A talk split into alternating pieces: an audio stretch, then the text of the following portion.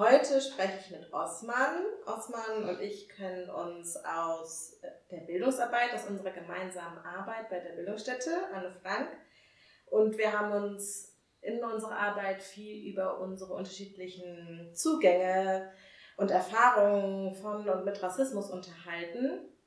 Und aber auch, ähm, wie wir gucken können in unseren Fortbildungen, die wir geben, den Seminaren, die wir anbieten, wenn wir über Rassismus sprechen, auch für Menschen da sein können, die auch Rassismuserfahrungen machen. Und sind da irgendwie in Austausch getreten zueinander. Das ein oder andere Mal kam auch das Wort Empowerment auf und ich dachte, ich spreche heute einfach mal mit Osman genau darüber, über sein, seine Arbeit, sein Verständnis von Empowerment, was er gerade so macht, über Rassismus, also sozusagen über alles, was gerade die Gesellschaft bewegt oder genau und uns bewegt. Und dafür habe ich Osman heute eingeladen. Schön, dass du da bist, schön, dass du dir Zeit genommen hast. Dankeschön. Vielleicht magst du noch mal kurz selber von dir erzählen, wer du so bist und was du alles so machst und gemacht hast. Mhm. Genau. Du hast schon gesagt, ich bin Osman und ähm, du hast auch schon gesagt, dass wir zusammen gearbeitet haben eine Zeit lang. Ähm, genau, ich habe in der Bildungsstätte Anne Frank gearbeitet, hm, so ein bisschen mehr als zwei Jahre, zweieinhalb Jahre eigentlich ziemlich genau. Und habe zu den Themen Umgang mit Radikalisierung, Umgang mit äh, religiöser Vielfalt in pädagogischen Räumen gearbeitet. Und habe, so wie du auch, also ganz viel ähm, pädagogische Arbeit, also eigentlich eher beraterische Beratungsarbeit weniger, genau. Und äh, das heißt also ganz viel Fortbildung gemacht und ähm, ja, zum Thema, ganz oft zum Thema religiöse Vielfalt eher als Radikalisierung. Und da geht es auch ganz oft um das Thema Islam, Muslime oder antimuslimischer Rassismus auch mal mhm. ganz spezifisch. Mm, das war meine Arbeit in der Bildungsstätte und ich bin noch so ein bisschen freiberuflich hier tätig. Ähm, sehr, sehr sporadisch, aber es kommt vor. Genau. Und ähm, ich war auch noch als Gefängnisseelsorger beziehungsweise als Imam tätig in einer JVA, also Justizvollzugsanstalt ist das. Und ähm, erwähne ich deswegen, weil es auch nochmal, glaube ich, sehr relevant ist, so wenn wir über Empowerment sprechen, über Rassismus sprechen. Da ist es einfach nochmal eine ganz andere Dimension, nochmal hat es nochmal eine ganz andere Gewichtung, glaube ich, das Thema, so in Bezug auf Machtverhältnisse und Macht. Dazu dann später mehr. Dann habe ich noch, bin ich ehrenamtlich in einem Verein in Frankfurt noch äh, ein bisschen aktiv und koordiniere dort gerade ein Projekt, ein Mini-Projekt ist es.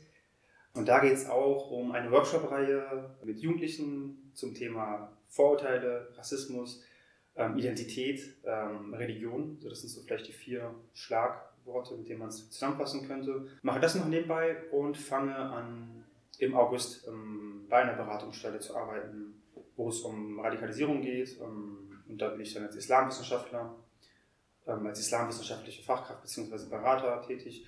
Und genau Islamwissenschaft, äh, Stichwort Islamwissenschaft, das ist auch mein äh, Studium. Also von Haus aus bin ich Islamwissenschaftler und sitze auch noch derzeit an meiner mittlerweile angemeldeten Masterarbeit zum Thema Islamkritik und Rassismus.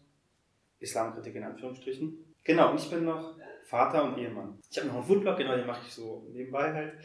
Ähm, ich poste ganz viel so, was ich koche, auch was meine Frau kocht, aber es ist eigentlich, es ist schon mein Foodblog. Also ich, es ist mein Foodblog, meine Frau kocht auch ab und zu und das posten wir auch. Aber genau, warum ich das gerade nochmal erwähnt habe, keine Ahnung, dass es meiner ist.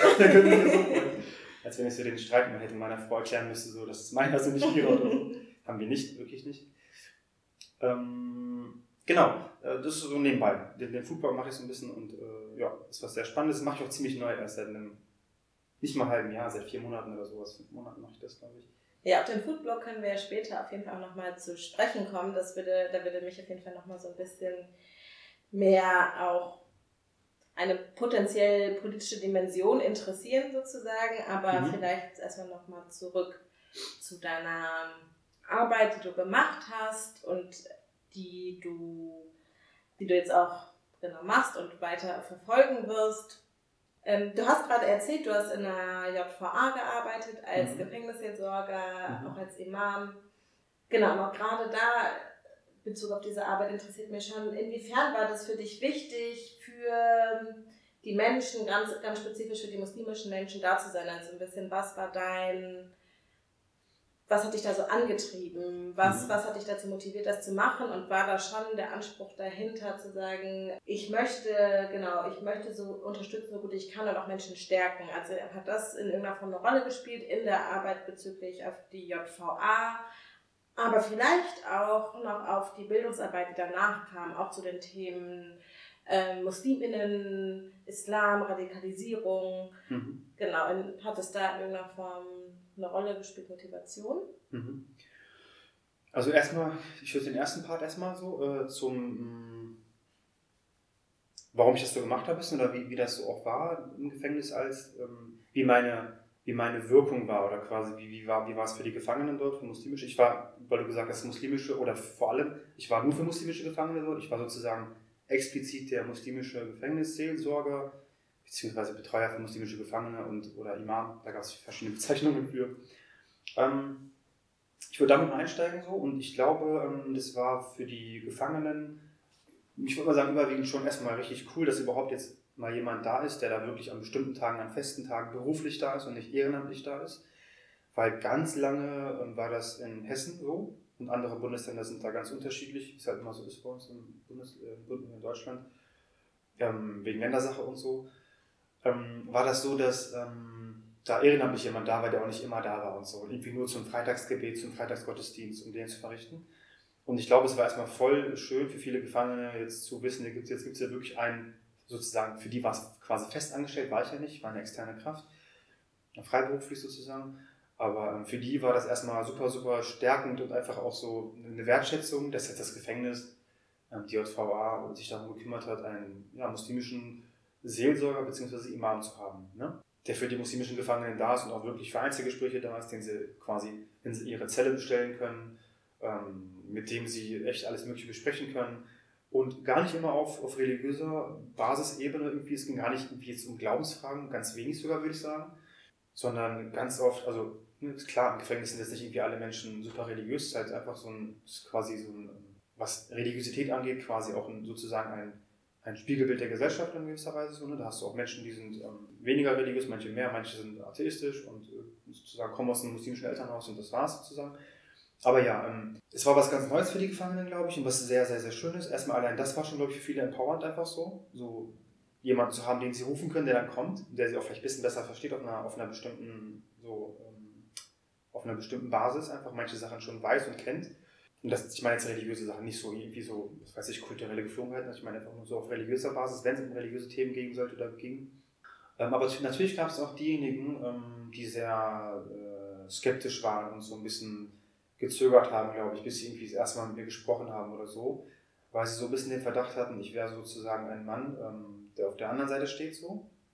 Also ich wäre sozusagen Spitzel vielleicht sogar. Also ich wurde Mhm. manchmal auch als Spitzel Mhm. bezeichnet. Ich hatte auch Gespräche mit einem sehr, sehr, sehr krassen Typen, sage ich mal, ähm, der ähm, mich sehr stark konfrontiert hat mit solchen Sachen so. Ne? Also das, auch das gibt es dann halt. Also Menschen, die dann sagen, verzieh dich hier, was willst du so, geh weg, du bist einer von den Bösen sozusagen. Ne? Und Mhm. das war wirklich jemand, der auch gesagt hat, ja, du gehörst zu den Kuffar sozusagen, du bist einer von denen so, du bist äh, einer von den Ungläubigen. Ne? So. Also du stehst auf der anderen Seite, auf der bösen Seite. Ähm, aber gut, es waren so Ausnahmen, diese Erfahrungen. Ähm, Im Großen und Ganzen würde ich sagen, habe ich sehr oft so immer das Gefühl gehabt, die Leute sind voll froh, dass sie jemanden haben. Und es gab so ziemlich viele, die mich auch wirklich sozusagen regelmäßig gerufen haben, einfach nur so zum Unterhalten, quasi zum Quatschen so einfach. ne? Das war irgendwie auch so ein bisschen schon witzig eigentlich. Wie so ein Freund, der einfach da ist. So, ne? Und ich glaube, das hätten sie wahrscheinlich mit einem christlichen Seelsorger wohl nicht so gemacht. Und auch, glaube ich, irgendwie so ein bisschen, vielleicht einfach, da ist einfach so eine, ähm, erstmal so eine Distanz einfach da. Ne? Und ich glaube, da spielt auch ganz oft Rassismus eine Rolle. Und da spielt auch ganz oft die, das, das, das Gefühl eine Rolle. Und jetzt sitzt hier eine weiße Person vor mir so und die liest mich wahrscheinlich auf eine bestimmte Art und Weise. Und viele haben einfach auch keinen Bock darauf, dann immer ständig irgendwie entweder das Spiel mitzuspielen sozusagen. Ach, in eurer Kultur ist das ja so und so und das kenne ich ja aus dem und dem. Und dann müssen die mitspielen und sagen, ja genau, ist in unserer Kultur so. Obwohl es eigentlich gar nicht so bei der Person jetzt gar nicht so ist individuell. Ne? Ähm, oder aber sie müssen halt immer widersprechen und das ist beides irgendwie anstrengend. Deswegen ist es, glaube ich, voll cool gewesen, jemanden zu haben, der auch so einen gewissen Zugang einfach hat. Ne? Aufgrund der, also, äh, auch des Labels als islamischer, als muslimischer Seelsorger da zu sein. Ne?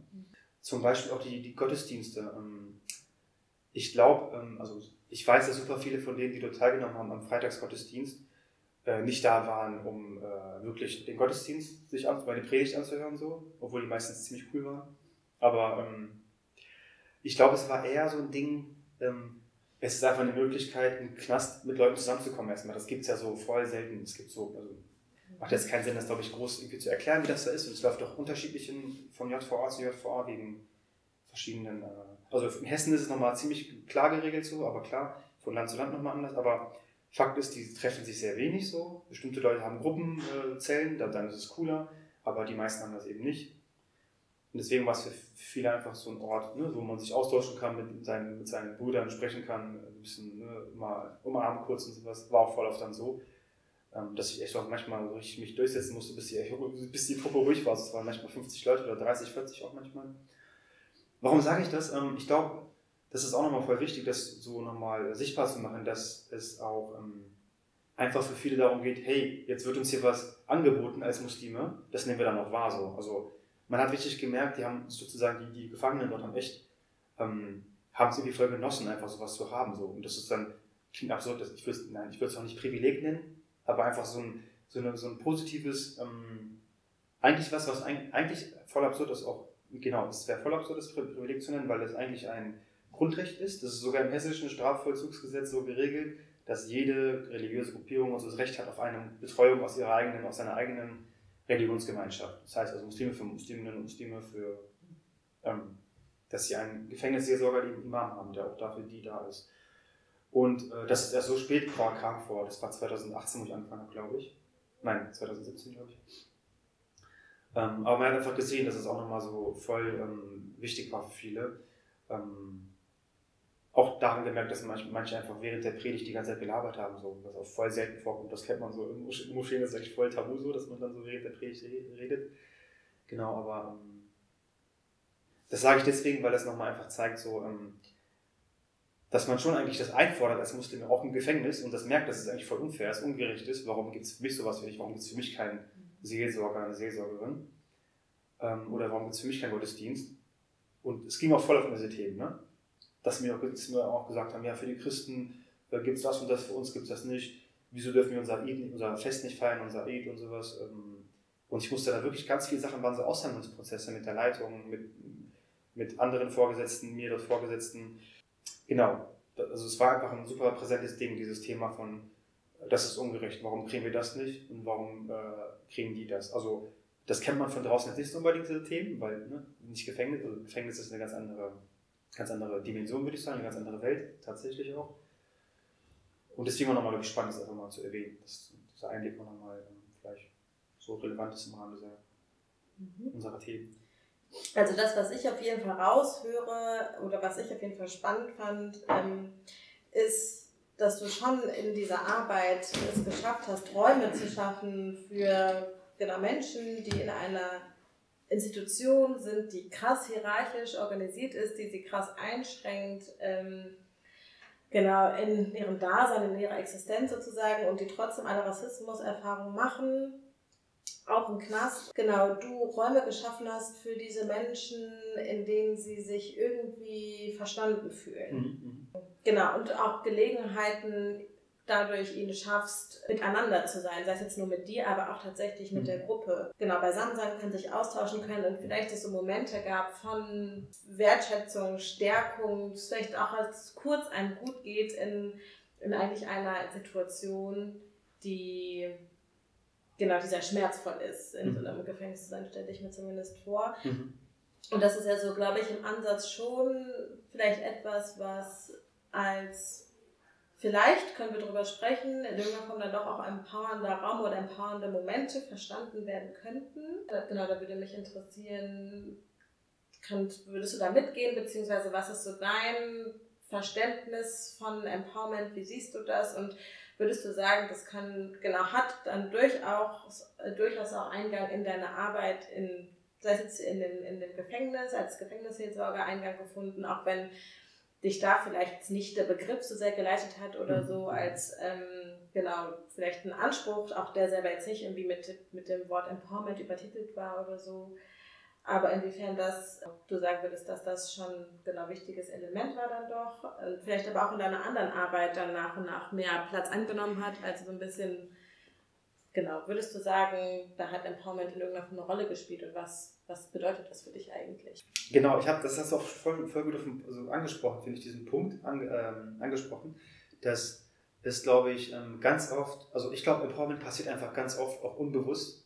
Also es gibt ganz oft unbewusst empowernde Momente, die ich vielleicht gar nicht jetzt, wo ich gar nicht gedacht habe, ich gehe jetzt mal dahin und empower mal irgendwie Leute oder mache irgendwas Empowerndes. Oder auch Menschen unter sich, die irgendwie was machen und ein ganz anderes Vorhaben haben, aber über irgendein Thema sprechen, nicht irgendein Thema, sondern über ihre Rassismus, Rassismuserfahrung beispielsweise sprechen und dann irgendwie ähm, im nächsten Step aber auch schon dazu kommen, irgendwie, was sie dagegen machen können. So. Das war ja dann schon quasi was Empowerndes, ne, so in dem Moment. Ich glaube, es gibt auch super viele Menschen, mal unabhängig, so mal abgesehen vom Gefängnis, wo das passiert und ähm, wo viele Menschen einfach den Begriff Empowerment nicht kennen oder nur kennen, aber nicht wissen, was er bedeutet, aber dann eigentlich ganz oft Empowerment quasi betreiben, wenn man so will, oder empowernde Momente haben und das erst rückblickend, wenn sie dann sich mit Empowerment als Konzept, so als Idee ähm, beschäftigen, dann erst rückblickend checken, dass es eigentlich vieles, was sie in ihrem Leben bis jetzt gemacht haben, Empowerment war.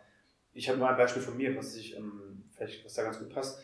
Ich habe immer gemerkt, ähm, ich bin selber Kurde, also kurdischstämmig, habe äh, irgendwie immer gemerkt, dass es für mich voll schwierig ist, ähm, in türkischen, türkischen Kontexten, und das ist jetzt nicht so dieses, ich will jetzt nicht dieses Ding aufmachen von, das gibt es voll oft so.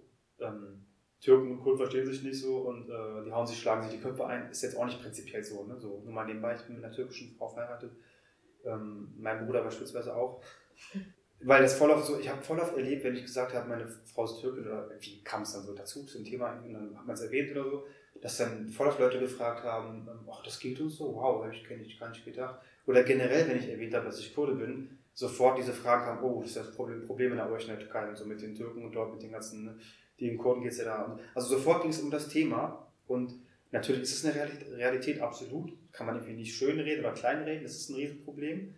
Aber es ist auch nicht so, dass irgendwie Türken und Kurden, Türkinnen und Kurdinnen ähm, das kann man nicht pauschal so sagen, dass sie nicht verstehen würden. Das sehe ich zum Beispiel gar nicht so. Ne? so. Nur kleiner, eine kleine Klammer auf, Klammer zu wieder. Ähm, aber nichtsdestotrotz fällt vieles mir immer schwierig, auch in der Türkei beispielsweise, aber auch hier in türkischen Kontexten, wo mehrheitlich türkische Menschen unterwegs sind, auch in der Moscheegemeinde vielleicht und so, irgendwie mal so irgendwas Kurdisches zu sagen. So. Ich kann noch nicht so gut Kurdisch, ich kann sehr wenig Kurdisch, ehrlich gesagt. So. Aber das war nicht der Grund, warum ich es irgendwie dann schwierig fand, irgendwas mit irgendwelchen Kurden vielleicht mal ein, zwei Sätze auszutauschen, so wie geht's dir, was machst du oder sowas. Ne? Hey, alles klar oder sowas. Oder grüß mal den und den. Das kann ich auf Kurdisch schon sagen. Ne? So. Und irgendwie habe ich erst rückblickend so ziemlich spät gecheckt, dass es aber irgendwie immer irgendwie schwierig war, aber auch wenn ich es gemacht habe, hat es voll gut getan irgendwie so. Und ich habe irgendwann erst verstanden, dass es eigentlich voll das krasse Empowerment für mich war, weil es irgendwie eine, eine Selbstermächtigung war, einfach zu sagen, ich rede jetzt einfach Kurdisch, auch wenn es mir schwierig fällt weil ich so keinen Bock habe auf irgendwelche Fragen, hey, bist du Kurde? Und dann vielleicht irgendwelche blöden Sätze wie, ja, ist doch egal, wir sind alle aus der Türkei so, wir sind alle Türken, nach dem Motto kommt dann voll auch, wir sind doch alle ein Volk, so, so solche Geschichten. Wo man dann nochmal aggressiver wird und denkt, nee, sind wir eigentlich nicht so, das ist voll die total bekloppte Aussage eigentlich. Also dann so voll auf so diese Vereinnahmungsversuche, so alles unter einem Volk irgendwie so, ne, so mhm. abzuhaken, so. Und die ganzen Minderheiten und marginalisierten Gruppen gehen quasi darunter einfach verloren, so, ne? das ist auch so ein Move. Genau, und da habe ich erst irgendwann so Stichwort, ne, dieses Empowerment, oben, dass man es irgendwie merkt. Das ist mir auch beispielsweise irgendwann ja später aufgefallen, dass es für mich super empowernd war. Und genauso gibt es, glaube ich, auch andere Menschen, die das auch erst später irgendwann merken, dass bestimmte Momente, die sie vielleicht oft im Leben hatten, oder bestimmte Sachen, die sie gemacht haben, Aktionen, die sie irgendwie so gemacht haben, die schwierig waren, aber trotzdem ein gutes Gefühl dabei hatten, dass man dann erst später gecheckt hat, irgendwann so rückblickend gemerkt, das war eigentlich voll empowernd. Das ist der eine Part. Ähm, also ich glaube, es war Empowerment, auch wenn meine Arbeit im Gefängnis nicht mit dem Gedanken, ich da reingegangen bin, im Sinne von, ich äh, werde da jetzt mal so äh, dafür sorgen, ich werde versuchen, die Leute da zu empowern oder wir werden uns gegenseitig empowern als Muslime im Gefängnis oder so. Aber ähm, trotzdem ist es passiert und trotzdem auch rückblickend vor allem, aber auch manchmal in dem Moment, glaube ich, habe ich gemerkt, das ist gerade voll gut, das tut dem gerade voll gut. Allein, wie ich vorhin gesagt habe, dieses Ding von, ähm, wir kommen hier zusammen an einem bestimmten Tag, das ist nur für uns mhm. und es ist kein safer Space. Ähm, eigentlichen Sinne, weil da natürlich auch wieder andere verschiedenste Nationalitäten sind und auch da gibt es Rassismen, darüber sprechen wir auch noch später. Ja, Colorism ist auch da ein Stichwort und auch da gab es manchmal so Themen, wo ich gemerkt so, so Momente, wo ich gemerkt habe, da gibt es Probleme irgendwie so, Vorurteile gegenüber denen und denen, die sind so oder sowas. Auch in Einzelgesprächen eher, ne? Nicht auch in Einzelgesprächen, eigentlich, ich glaube nur in Einzelgesprächen kamen solche Themen auf, dass dann jemand ein Gefangener, als mir erzählt hat, dass er mit der und der ethnischen Gruppe Probleme hat hier im Gefängnis. Also eine andere Gruppe, die auch muslimisch war oder ist. Deswegen kein Safer Space, aber doch irgendwie ein Raum, wo man unter Muslimen. Und das, ne, wenn man es wieder doch als mh, eine Gruppe, die als eine rassifizierte Gruppe irgendwie doch Rassismus erstmal allgemein erlebt, unabhängig von ähm, anderen ethnischen und anderen äh, Komponenten, ist es doch erstmal so ein Raum, der irgendwie auch gut tut. Ne, so. Und deswegen sind auch, glaube ich, Moscheen in Deutschland auch ganz oft Rückzugsorte für ähm, auch gar nicht unbedingt so religiöse Menschen, so einfach, weil es da so oft wieder dieses Feeling, so ein bisschen diese Atmosphäre da ist, ne, wo man sich denkt, hier bin ich so von einigen ähm, Fragen, äh, Situationen irgendwie verschont. Hier erlebe ich es dann nicht so stark. Ne? Und natürlich kommt es da auch nochmal drauf an, wer ich bin. Ne, so.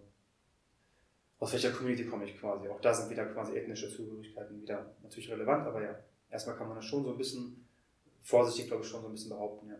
Also schon nochmal Rückzugsorte, die in sich aber nochmal super heterogen sind ja. und für manche Menschen vielleicht doch auch nochmal Ausschlusserfahrungen produzieren können oder darstellen können als für andere, aber trotzdem erstmal sozusagen die genau Religiosität, ob vordergründig oder auch jetzt nicht so, also aber ein, ein, genau, ein gemeinsamer Nenner vielleicht ist. Ein gemeinsamer Nenner, genau, so kann man es glaube ich nennen. Ähm, und dann aber Empowerment für mich also wir haben ja schon irgendwie angefangen mit Empowerment zu sprechen, genau. Und ein bisschen ist auch klar geworden, was sich so, also empowernde Momente sind und Empowerment generell ist, meine ich.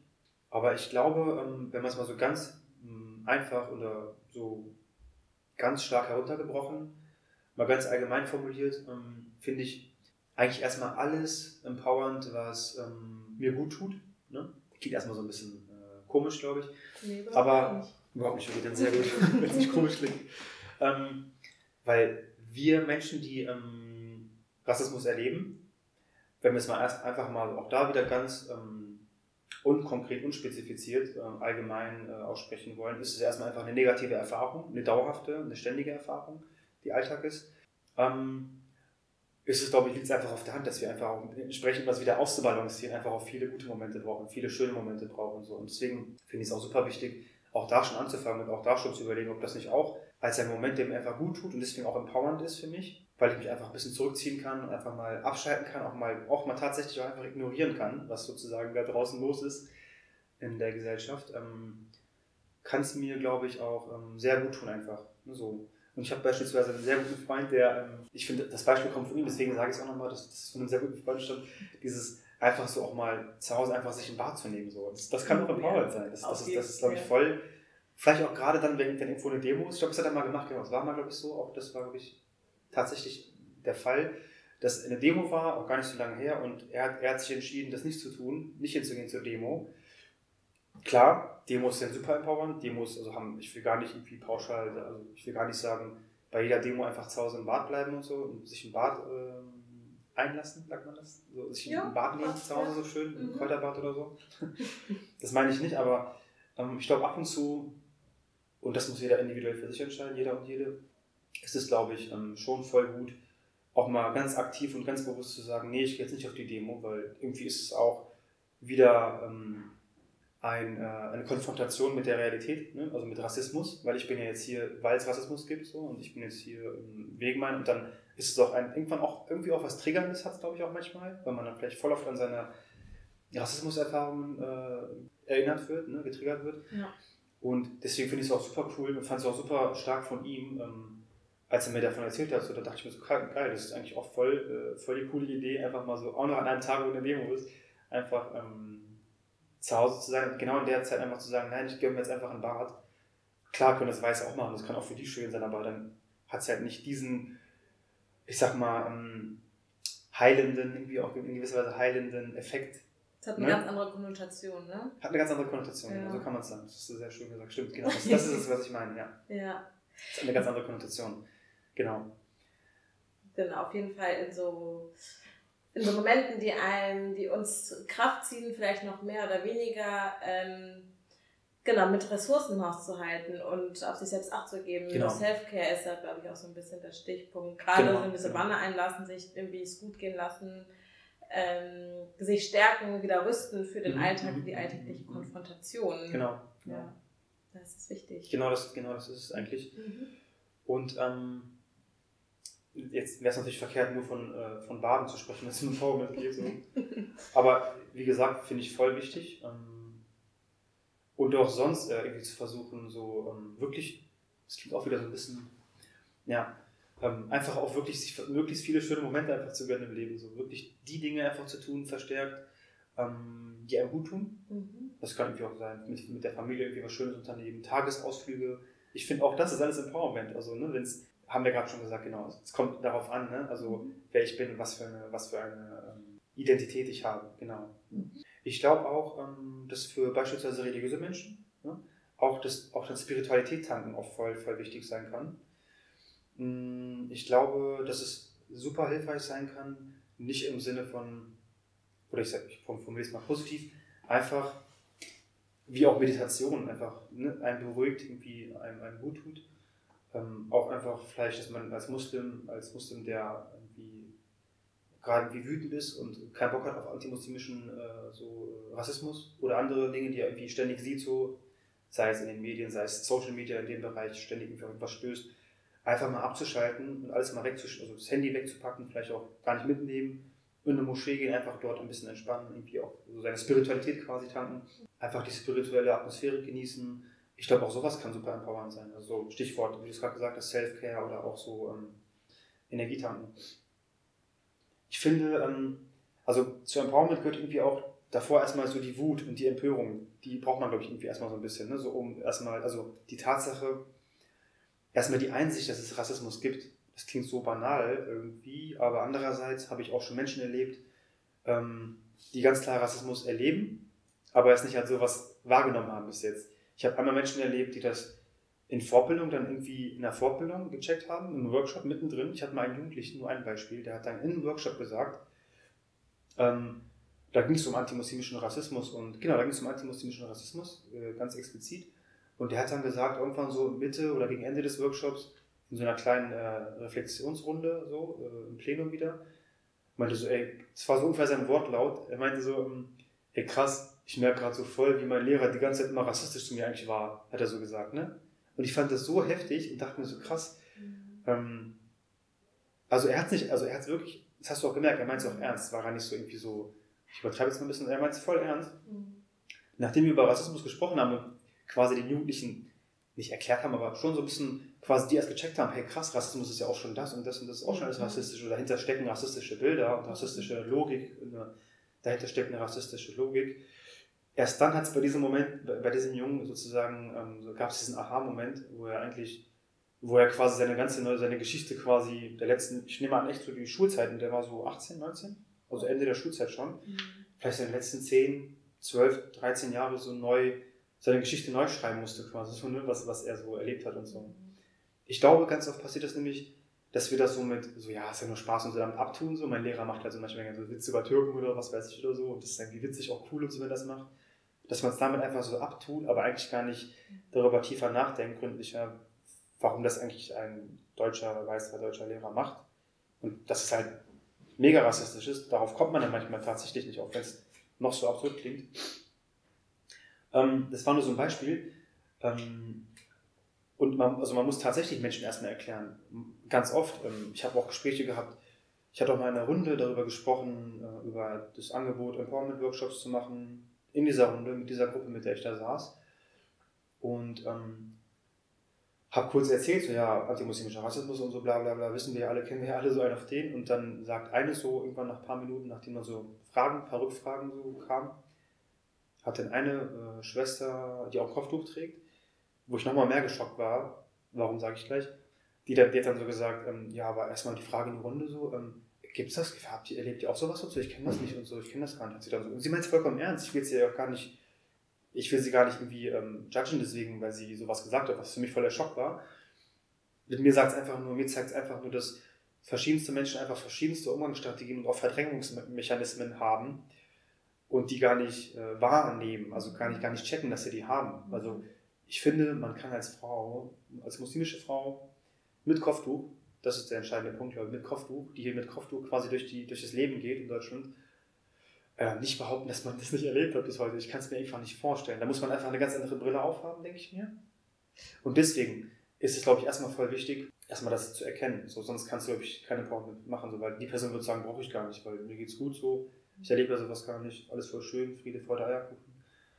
Und ich hatte öfter solche Momente, wo ich mit Musliminnen und Muslimen darüber schon fast streiten musste, dass es das gibt.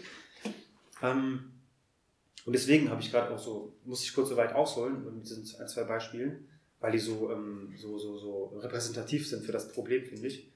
Und das auch sehr gut illustrieren.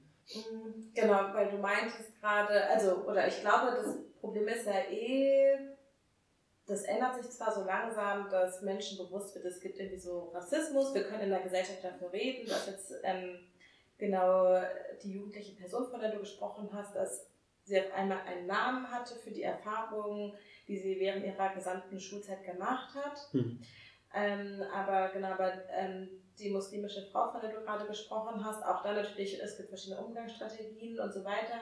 Aber meine Frage diesbezüglich wäre auch gewesen, klar, über Rassismus sprechen in unserer Gesellschaft ist schwierig, aber inwiefern gibt es auch Raum oder Möglichkeit innerhalb oder wird innerhalb der muslimischen Community über Rassismus gesprochen? Gibt es ein Bewusstsein dafür?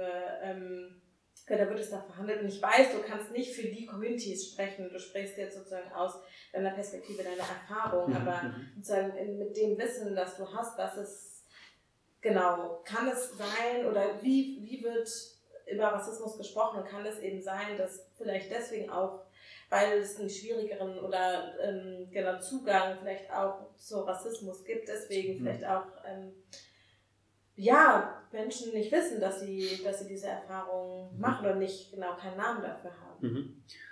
Voll die gute Frage. Ich glaube erstmal ist es allgemein ähm, bei ähm, Menschen, die von Rassismus betroffen sind, erstmal so eine, so eine Gemeinsamkeit, die kann man übergreifend, glaube ich, sagen.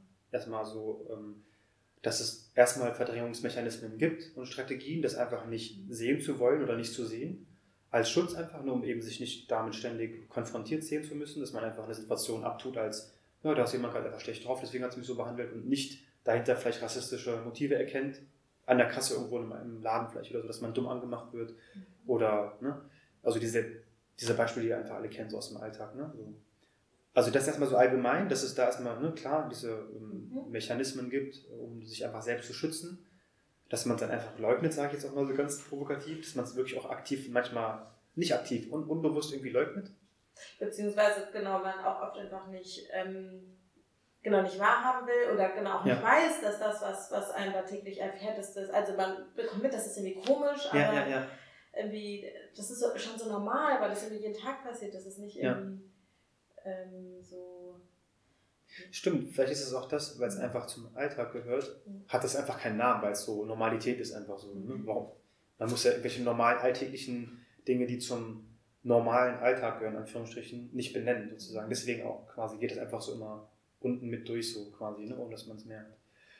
Ähm, warum ich das gerade vorausschicke, dieses Ding mit allgemein übergreifend, dass es erstmal ähm, das gibt, ist ähm, wichtig, weil ich will auch ein bisschen über spezifische Formen von, also in religiösen Kreisen wiederum, abgesehen davon oder zusätzlich zu diesem Ding, dass es das gibt, Verdrängen und so, ähm, gibt es auch nochmal schwierige Momente und schwierige, so, hm, ich glaube, man kann es Narrative schon nennen, weil das schon was sehr, so, sehr Gewaltiges ist und was sehr Gewichtiges ist. In religiösen Kreisen, in religiöse, religiöseren Kreisen oder in Kreisen, die sich als religiös verstehen, so, ne? Vielleicht auch in, so in Vereinen, Verbänden und so, ähm, gibt es auch voll oft dieses ähm, Ding, dass man versucht, das ähm, mit der Religion zu erklären. So als ein, als ein, als ein Ding von, ähm, ja, wir müssen damit leben, das ist, das ist so, ähm, das gehört dazu im Islam oder, also im Islam, das kann man sagen, im Islam spielt Leiden auch eine wichtige Rolle, wie es eigentlich auch in vielen anderen Religionen ist. Ne? Das können auch Christen genau und Christinnen genauso behaupten dann auch und sagen. Aber ähm, es gibt dann diese Erzählung von, ja, guck mal, der Prophet ähm, hat auch ähm, in äh, die ersten Jahre vor allem ganz viel Leid erfahren müssen, ganz viel Leid erdulden müssen und hat irgendwie auch nichts gemacht und hat sich irgendwie nicht gewehrt. Und ähm, dann gibt es Beispiele aus, aus seinem Leben, wie er bei krassesten Sachen, wo er von Menschen irgendwie während des Gebets, da gibt es eine Überlieferung, die kommt ganz oft, die man dann so erzählt. Also nichts gegen die Überlieferung, klar. Ich meine, nur so, ne, dieses, das, wie man das dann quasi instrumentalisiert, finde ich schwierig ähm, wo er mitten im Gebet war und dann kam einer von den ähm, damaligen Mekkanern, also den Arabern dort, die sozusagen auch in den Stammeskonstellationen damals was zu sagen hatten oder sowas. Und, einer der wichtigen Figuren dort kam, hat dir einfach so Innereien von einem Tier über, über seinen Körper gekippt, so während er im Gebet in der Niederwerfung war. Das gibt so als ein Beispiel, was man ganz oft hört und auch nachlesen kann. In den sogenannten Hadith-Büchern, also über, da, wo die Propheten äh, Aussprüche und äh, Berichte über seine Handlungen und über sein Leben äh, gesammelt sind. Und dann kommt man mit solchen Sachen und sagt so, okay, deswegen müsst ihr einfach Rassismus ertragen, so, seid einfach gut zu den Leuten, ihr müsst bessere Muslime und Musliminnen sein, dann klappt das auch und so, zeigt ihnen einfach, dass der Islam nicht so ist und so. Und ich habe selber lange solche Sachen auch, ähm, auch so gelebt, habe auch gedacht, dass es voll richtig ist, so ja genau, wir müssen einfach den Leuten zeigen, dass das nicht stimmt, wir sind keine Terroristen und so, und so solche Sachen. Ne?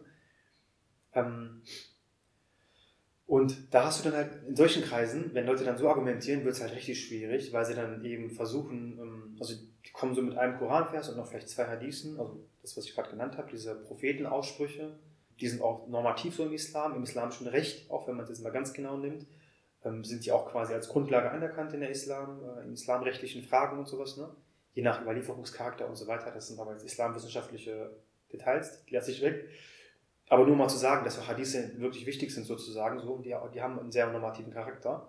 Bei religiösen Menschen natürlich, so erstmal kann man es vielleicht schon sagen. Wenn dann Menschen mit sowas kommen, dann ist somit, somit quasi auch gleich schon der, der Diskurs eigentlich erstickt, so gleich am Anfang. Ne, so. Ähm, weil dann wird es sehr schwierig, weil in dieser Dynamik äh, bist du dann sehr schnell in der Position, und wirst sehr schnell als jemand gelesen, der quasi gegen den Islam was jetzt sagt oder gegen seine Religion was hätte oder sowas oder jetzt die Religion in Frage stellen würde und so weiter. Ne? Obwohl du es gar nicht meinst und nur sagen willst, hey, das kann man auch anders deuten, anders interpretieren, nicht so wie du es jetzt machst und mir damit erklären willst, dass ich Rassismus einfach runterschlucken muss, weil das für sich für einen guten Muslim oder für einen guten Muslimer so gehört. Hm, ne? Und ich einfach nur damit sagen will, es gibt andere Lesarten, das auch anders. Man kann trotzdem diese Hadithe nehmen und sagen, hey, das ist spannend und so interessant.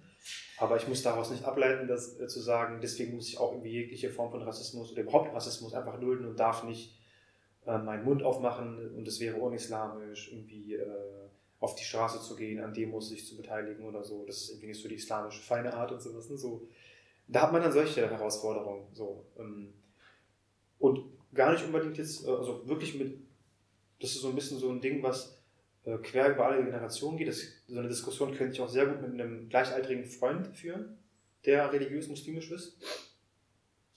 Könnte aber auch irgendwie ein älterer äh, Mensch sein, der vielleicht ähm, zweite Generation, also so gemessen jetzt an Gastarbeiterzeiten, äh, Ära meine ich, sozusagen daran gemessen zweite Generation hier ist. Ähm, kann ich auch mit so einer Person führen, dieses Gespräch, aber ähm, also es gibt es leider so ein bisschen querbeet, ne? dieses, dieses, dieses ähm, diese, diese Sicht auf das Thema. Und ähm, das finde ich super schwierig und das sind so auch ähm, Empowerment erschwerende Faktoren. Es gibt auch ähm, natürlich äh, Menschen, die sich als super, religiös, super religiös, als religiös verstehen und auch religiös sind und sagen, auch so auftreten und trotzdem sich voll einsetzen. Und da gibt es auch, also gegen Rassismus einsetzen, und da gibt es auch Beispiele von Netzwerken, von Islam, von Verbänden, die sich auch zum Thema Rassismus äußern und auch sagen, das geht nicht und sowas und das ganz klar dem Rest halt widersprechen und nicht sagen, nicht dieses Ding äh, verbreiten von, wir müssen einfach bessere Muslime sein. Ne? Das andere, den letzteren Part, ähm, voll spannend. Gleichzeitigkeiten, genau, ich, na, das wäre auch so das, was ich dann mal versuche so rüberzubringen, hey, es geht gerade gar nicht darum, ähm, zu sagen, hey, wir müssen jetzt dagegen und irgendwie so, so, so radikal in Anführungsstrichen, weil das ist auch das Problem. Ich glaube, deswegen gibt es auch diesen Reflex, diese Reflexe in äh, innermuslimischen religiösen Kreisen, ähm, weil es eben auch den Generalverdacht gibt, ne? so, der sich an Musliminnen und Muslime und vor allem an islamische Verbände und Organisationen und äh, Vereine und so richtet, an Moscheegemeinden, an Moscheevereine. Eben der Generalverdacht von erstmal sind die suspekt und irgendwie haben die bestimmt islamistische ähm, Beziehungen oder Verknüpfungen nach irgendwelchen islamistischen Gruppierungen, zu irgendwelchen islamistischen Gruppierungen. Und es ist immer erstmal der Ist-Zustand und dann muss man erst quasi beweisen, dass man es nicht ist. Und dann bist, hast du Glück und entweder tauchst du nicht im Verfassungsbericht, Verfassungsschutzbericht äh, auf und hast Glück und bist froh und äh, feierst das dann sozusagen. Ähm, aber der, in der Regel ist erstmal das Ding, wir müssen erstmal den Leuten beweisen oder auch den Behörden natürlich in dem Fall, aber auch wirklich der Gesellschaft irgendwie zeigen, wir sind eine gute Moschee so. Dass man dann so Aktionen macht wie Tag der offenen Tür, voll gut, finde ich voll schön und so, gar keine Kritik daran, aber ich glaube, viele von also Akteure und Akteurinnen in muslimischen, ähm, also in Moscheen, machen das auch voll auf mit so einem Gedanken von, hey, das ist die Gelegenheit, den Leuten zu zeigen, dass wir ganz liebe Leute, Leute sind und tolle Sachen, hier leckeres Essen und guck mal, ihr kriegt vielleicht sogar umsonst und so, was weiß ich.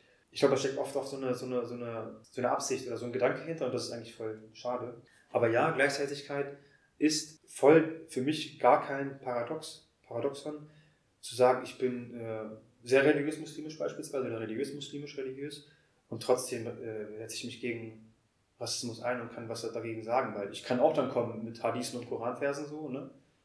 Ist auch voll geil, das kannst du auch so voll gut machen, so einfach, wenn es danach geht, kannst du immer einen Hadith und Koranvers finden, selbst ganz krasses Beispiel, aber auch islamistische, terroristische Gruppierungen machen das ja auch. Die reißen sich ja auch einfach irgendwie so Verse und Hadithe äh, aus dem Kontext, auch das zum einen, aber auch dann schmeißen die einfach so wild und willkürlich zusammen, auch total unmethodologisch und auch unsystematisch einfach so, ne? und haben dann so eine Suppe irgendwie so, mit der sie dann kommen und sagen, das ist unser, und deswegen machen wir das so, guck mal, hier steht es ja und so. Und genauso kann ich es dann auch machen, so, ne? Und auch mit ganz vielen anderen Beispielen kommen und sagen, doch, der Prophet hat sich ja irgendwann noch gewehrt. Oder er hat auch gesagt, Rassismus ist nicht gut oder Ungerechtigkeiten soll man nicht dulden, gibt es auch so Hadithe in die Richtung. Und dann kann ich auch sagen, hey, Rassismus ist Ungerechtigkeit, deswegen dulde ich es nicht und deswegen gehe ich auf die Straße so. Ne? so. Mhm. Natürlich nicht so einfach, aber ich meine, wenn sich die andere Seite so einfach macht, dann kann ich es mir auch so einfach machen mit ein, zwei Hadithen und ein, zwei Koranversen, das meine ich. Aber trotzdem habe ich immer noch die, die, Gespräche mit Leuten, bis heute noch, und äh, muss manchmal den Leuten dann schon fast irgendwie versuchen, dem zu erklären, dass ich kein radikaler Islamist geworden bin, weil ich jetzt äh, vielleicht finde, dass Demos nicht verkehrt sind oder okay. dass Demos auch einen Sinn und Zweck haben und auch sehr empowernd sein können und sowas.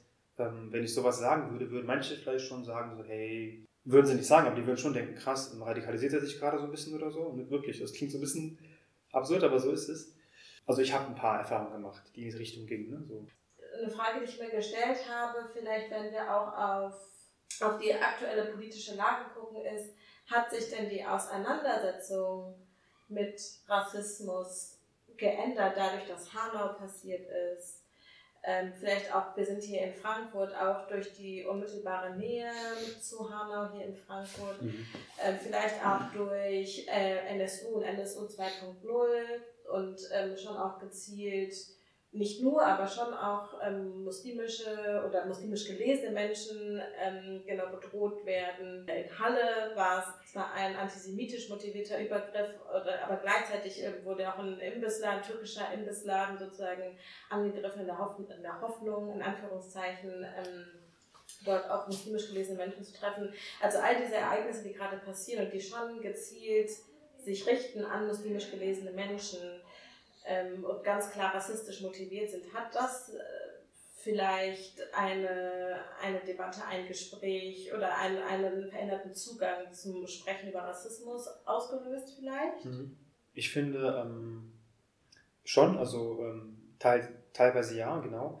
Ähm, ich glaube, Menschen, die vielleicht bis dahin noch bis Hanau quasi gesagt hätten, so, ähm, ja, Rassismus und so, ist das wirklich ein Thema und so, oder vor allem jetzt explizit antimuslimischer Rassismus, ist das überhaupt irgendwie relevant, darüber zu sprechen? Also als Betroffene davon, also als Musliminnen und Muslime. Bei denen hat es wahrscheinlich schon dazu geführt, jetzt doch nochmal drüber nachzudenken, ob es vielleicht doch sowas gibt. Ne? Eben, weil man dann, also wenn es eben doch so nah ist und Hanau ist ja halt nun mal so um die Ecke so, macht es nochmal was mit einem. So, ne? Das ist nochmal was anderes, wie wenn es jetzt irgendwie Christchurch ist oder sowas, wenn ähm, irgendwo in Neuseeland ist und ähm, so weit weg eben, ne? so, was weiß ich, tausende Kilometer und eine ganz andere Welt quasi schon. Ja, ich glaube, es hat, es hat einen Effekt. Ähm, da, da spielt, glaube ich, die geografische Nähe eine Riesenrolle, weil es jetzt irgendwie doch so nah ist und man doch dann irgendwie sich irgendwie Gedanken macht, so von, hey, ich, hätte auch ich sein können. Ne, ich hätte genauso gut jetzt auch, wenn ich natürlich jemand bin, ähm, in dem Fall Shisha-Bars, der in Shisha-Bars sich aufhält, dann, ne, so, zum Beispiel meine, meine Frau ähm, hatte auch so nach ein paar Tagen, nachdem das war, irgendwann, nach Hanau, ähm, irgendwann auch mal der, kam mir der Gedanke so auf, hey, mein Bruder ist auch manchmal in Hanau. Er ist, wohnt nicht in Hanau. Aber der ist auch manchmal mit seinen Freunden dort in Shisha-Bars, tatsächlich auch in Shisha-Bars. Und sie dachte sich dann so, krass, er hätte genauso gut da sitzen können, er hätte genauso gut jetzt nicht mehr da sein können. So, ne? Und ich glaube, diese Tatsache, wenn man sich einfach mal so kurz manche Sachen so zu Ende denkt, manche Gedankengänge, ähm, führen schon dazu, dass man nochmal anders über das Thema nachdenkt. Und man muss nicht unbedingt jemand, unbedingt jemand gewesen sein, der vorher das noch geleugnet hätte oder gesagt hätte, gibt es ja gar nicht und so, uns gegen Muslime gibt es gar nichts. Und wenn, dann ist es irgendwie alle selber schuld, weil wir nur irgendwie so den Leuten quasi genug Anlass geben, dass sie uns kritisieren und so. Gibt es ja auch so Stimmen. Stichwort äh, islamischer Terrorismus und die ganzen Gruppierungen, die es gibt und so weiter. So nach dem Motto, da ist ja auch viel zu kritisieren und sie haben ja recht irgendwie so und es gibt sehr viele schwierige Gruppierungen und so. Ähm, also man muss gar nicht jemand sein, der so denkt. Ich glaube auch Menschen, die einfach schon Rassismus auch wahrgenommen haben, dass sie nochmal anders in einem, in einem, in einem anderen Fadenkreuz nochmal stehen. Auch so europaweit gesprochen, glaube ich, so, so, so dieser, dieser, dieser, dieser antimuslimische Kurs, anti, bei ganz vielen rechtspopulistischen ähm, Parteien vor allem auch, aber auch gar nicht nur Parteien, so einfach auch so ein, der Rechtsruck, von dem wir halt immer sprechen, so, ne? der betrifft nicht nur Deutschland, sondern das ist ja auch ein Phänomen, was voll viele europäische Länder einfach gerade, so Ungarn beispielsweise, Österreich und so weiter. Genau, ich glaube, es ist, es ist die Nähe, die dann einen so ein bisschen nochmal äh, noch mal so ein bisschen nochmal vielleicht wachrüttelt, nochmal so nochmal in Erinnerung ruft, hey, das ist schon ein gewaltiges Problem so und es sterben auch Menschen. Ne? Und ich glaube, das ist immer so ein Ding. Immer erst, natürlich äh, liegt so ein bisschen in der Natur des Menschen, glaube ich. Immer erst, es muss immer erst was ganz Krasses passieren, bis man dann so ein bisschen nochmal, vielleicht aus seiner, ich will nicht sagen Komfortzone, aber vielleicht irgendwie doch nochmal so ein bisschen, nochmal die Realität ein bisschen anders oder noch genauer vielleicht wahrnimmt. Ne? Mhm. Und ich habe auch mit Leuten, ich erinnere mich auch an Gespräche, wo es so, wo so äh, Friends irgendwie angedeutet haben, dass sie echt überlegen, so, ob sie überhaupt noch länger so wirklich sich vorstellen können, die Zukunft, ne, so. Auch jetzt mit Family, Kinder und so, sollen meine Kinder hier groß werden beispielsweise. Meine Frau hat letztens zum Beispiel gesagt, auch das fand ich irgendwie, daran habe ich noch gar nicht gedacht, muss ich zugeben, eigentlich liegt es auf der Hand, aber ich kam irgendwie nicht so auf den Gedanken, dass unsere Tochter, die ist jetzt gerade zweieinhalb und dass sie ja auch schon sehr bald, wenn sie dann auch so ne, die kognitiven Fähigkeiten nochmal anders weiter ausgeprägt sind, irgendwann auch merken wird, so, dass sie anders behandelt wird in bestimmten in der Schule, dann spätestens dann wird sie es merken. Und ich höre von so vielen Freunden auch, ähm, immer wieder mal, auch vorher auch schon, dass sie voll oft so diese Momente hatten, dass, wo die Kinder von der Schule nach Hause kamen und einfach so den Rassismus aus der Schule mit nach Hause bringen und einfach so Fragen stellen, wie dann so, Mama, was weiß ich, bin ich eigentlich Türk oder bin ich Deutsch und sowas und wo du dann genau irgendwie weißt, worum ging es da gerade in der Schule so, ne? Mhm. Wahrscheinlich sowas wie, dass man dann gesagt hat, ja, dass ihr zugeschrieben wurde, du bist türkisch und sie dann, Herr, was, ich bin türkisch, was, was genau und so und dann kommen sie nach Hause und fragen die Eltern erstmal, was türkisch überhaupt ist oder so, ne? Mhm was türkisch sein ist, ob man auch türkisch und deutsch sein kann und so. Und diese Erfahrung machen viele. Und das wird auch noch auf uns auch nochmal so zukommen nochmal. Ne? Daran habe ich echt nicht gedacht so. Ähm, meine Frau hat jetzt mal darüber gesprochen so. Und natürlich ähm, gibt es, glaube ich, keine Gesellschaften, wo man dann ganz frei ist von Rassismus. Aber es gibt, glaube ich, Gesellschaften, wo es cooler ist und äh, Länder, wo es einfach, oder auch Kontinente manchmal wirklich, ähm, wo es anders ist. Ne? Und ich glaube, Hanno hat auch nochmal dazu beigetragen, da nochmal verstärkt darüber nachzudenken, ob es vielleicht doch ähm, wirklich Sinn macht, auszuwandern, vielleicht so, ne, perspektivisch. Aber allein die Frage, dass überhaupt die Frage aufkommt, sagt ja schon viel aus. Ne? Auch wenn es davon die meisten dann doch nicht machen werden oder so, ne? Vielleicht. Ich glaube, die Tatsache, dass die Frage aufkommt, ist schon eigentlich schlimm genug und ist schon traurig genug, dass man ähm, nachdenken muss darüber. In einem Land, irgendwie das ein Land zu verlassen, wo man eigentlich, was eigentlich jetzt die Heimat ist, ne? wo man ja Erinnerungen hat, Kindheit verbracht hat, geboren ist und alles eigentlich hier erlebt hat. Ne? Das ist erstmal nicht schön. Und vielleicht auch irgendwie so die Realisierung, ich kann Musterbürgerin sein, so viel ich will. Mhm, mhm, ähm, und mich ver versuchen zu integrieren, anzupassen, zu assimilieren, wie auch immer. Aber am Ende des Tages gibt es dann doch einfach Menschen, genau, die mich im schlimmsten Fall ermorden wollen, ne, aber die mir mhm. dann doch trotzdem in irgendeiner Form immer meine Zugehörigkeit absprechen zu dieser Gesellschaft. Mhm. Mhm. mhm. Stimmt, voll der gute Punkt. Genau, was ich mich aber auch gefragt habe, ist dann, ist im Zuge, im Zuge dieser Auseinandersetzung, dieser Ereignisse in Hanau vielleicht aber auch eine, oder hat das vielleicht Solidarität stärken können, auch zu anderen Menschen, die Rassismuserfahrungen machen? Das jetzt gerade auch, weil ganz aktuell wird ja auch viel Rassismus gegenüber schwarzen Menschen thematisiert. Mhm. Gibt es vielleicht dahingehend jetzt mehr ein, eine, eine Awareness ähm, dafür oder auch mehr, mehr eine Solidarität hin zu, wir machen irgendwie Rassismuserfahrung, wir müssen uns gegenseitig unterstützen. Oder anders gefragt, ist Rassismus gegenüber schwarzen Menschen ein Thema in hm. muslimischen Communities und wenn ja, hm. wie? Also auf jeden Fall ist es leider eine Realität und es ist leider nicht so das nicht so Thema. also ich glaube, also ich sag's nochmal ganz ausgesprochen anti-schwarzer Rassismus in muslimischen Communities, die People of, also People of Color sind sozusagen, in People of Color muslimischen Communities ist antischwarzer Rassismus voll ähm, kein Thema. Aber das ist natürlich jetzt doppeldeutig, wenn ich das so sage. Ich meine, es ist voll die Realität leider, aber es wird leider nicht so thematisiert. Es wird einfach ähm, ignoriert, es wird einfach nicht wahrgenommen.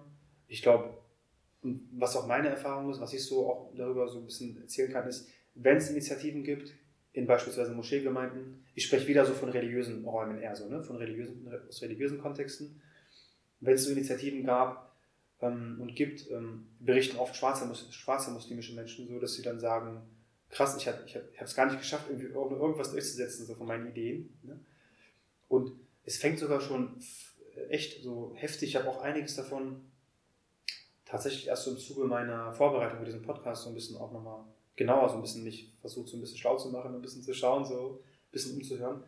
Und es gibt auch wirklich ähm, schwarze Menschen, die ähm, tatsächlich so in Moscheen eher so, so bestimmte, bestimmte Aufgaben zugeschrieben bekommen, äh, zugeschrieben, nicht, aber zugewiesen bekommen. Ne? Also es gibt ja in der Moschee zig Funktionen, zig ähm, Positionen, auch so wirklich, was Vereine sind ja immer Vereine in der Regel, da gibt es ja die klassischen Vereinsstrukturen erstmal so, ne? Vorstand, Beisitz und was weiß ich. Beirat gibt es auch bei Moscheevereinen, soweit ich weiß, in der Regel. Und auch innerhalb der Moschee. Ne? Jemand ist zuständig für das, jemand ist zuständig für die, vielleicht bei Organisationen, wo es um so Eventmanagement gibt es ja auch quasi dann dort in gewisser Weise. Je nachdem, wie groß die Moschee ist, ist das manchmal sogar eine hauptberufliche Stelle, in der Regel aber halt ehrenamtlich. Und auch da berichten äh, Schwarze davon, dass es voll oft so ist, dass sie so diese, eher so diese einfachen und nicht, Leitungs, nicht auf Leitungsebene, ähm, nicht die Leitungsposition kurz gesagt bekommen, sondern eher so die einfachen Aufgaben, so die, ähm, die man vielleicht nicht gern macht. So, ne? Und das ist, finde ich, so krass. Ähm, vielleicht auch für mich als religiösen Menschen nochmal anders krass, weil ich mir so denke, heftig, dass man selbst in einem, sakralen, in einem sakralen Ort, wo das eben so, für mich ist im Islam so voll das Prinzip, dass wir alle Menschen gleich sind und so weiter. So, ne?